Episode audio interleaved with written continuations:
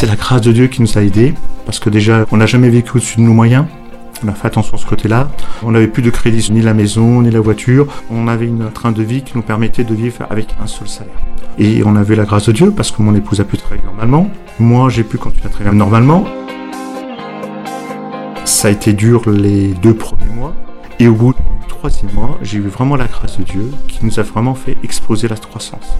On a fait 20, 30, 40%. Il y a même un mois où j'ai doublé mon chiffre d'affaires et ma marge brute. Et j'ai pu faire ça cette année, vraiment à travers le feu, sans savoir où j'allais.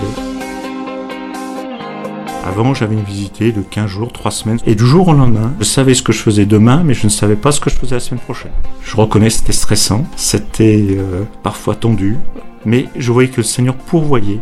Et surtout, il n'y avait pas de dette contractée. Et la grâce de Dieu que j'ai vue aussi à la fin de l'exercice, malgré le PGE, l'endettement de l'entreprise a même diminué. Ça, c'est vraiment le miracle de Dieu. Je ne sais pas comment il a fait, mais ça aurait été le miracle de Dieu.